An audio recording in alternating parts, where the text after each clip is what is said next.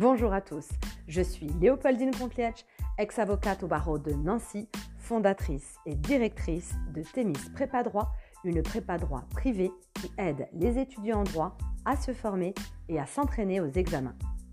Aujourd'hui, dans ce podcast, je vous livre 4 clés qui peuvent changer votre vie.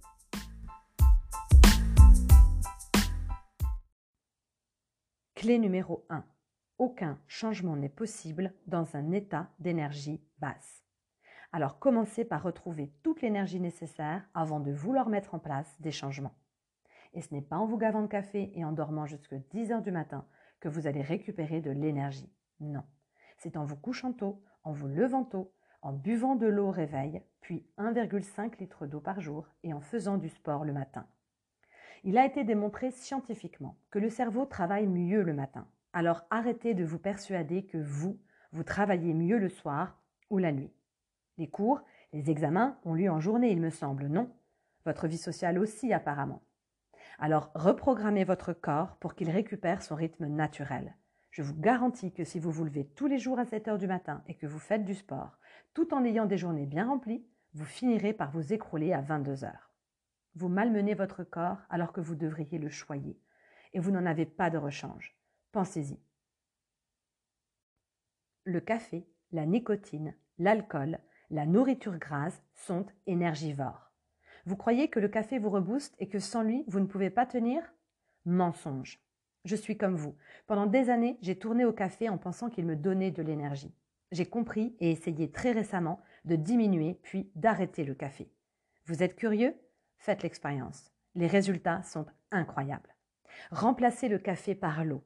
Oui, par l'eau. L'eau vous donne de l'énergie. C'est ce dont votre corps a besoin au réveil et tout au long de la journée. Essayez, vous verrez. Préparez votre verre d'eau la veille au soir pour le boire au réveil. Le sport va permettre à votre corps de recharger ses batteries.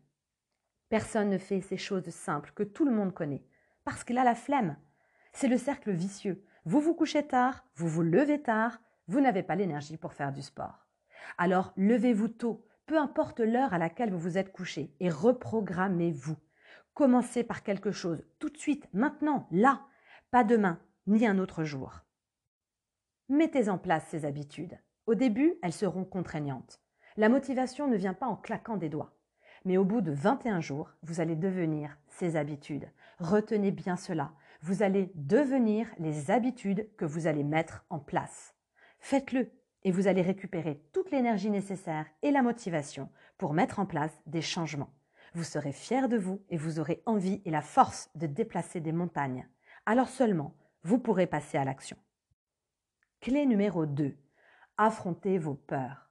On apprend ceci aux forces spéciales de la marine de guerre des États-Unis, US Navy SEAL.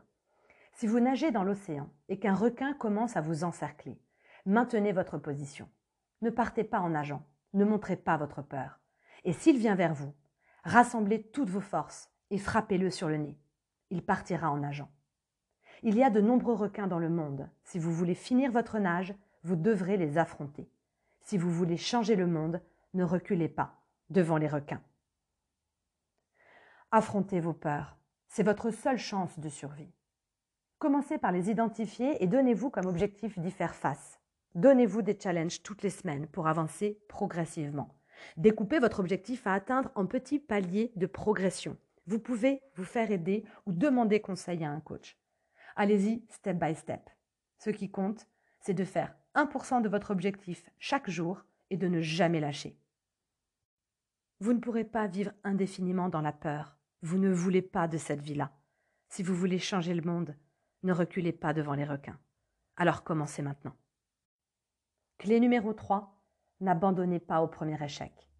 Si à la première cigarette refumée, au premier fondant en chocolat remangé, vous abandonnez, vous reprenez vos mauvaises habitudes en vous disant que foutu pour foutu, autant vous faire plaisir, vous n'y arriverez jamais.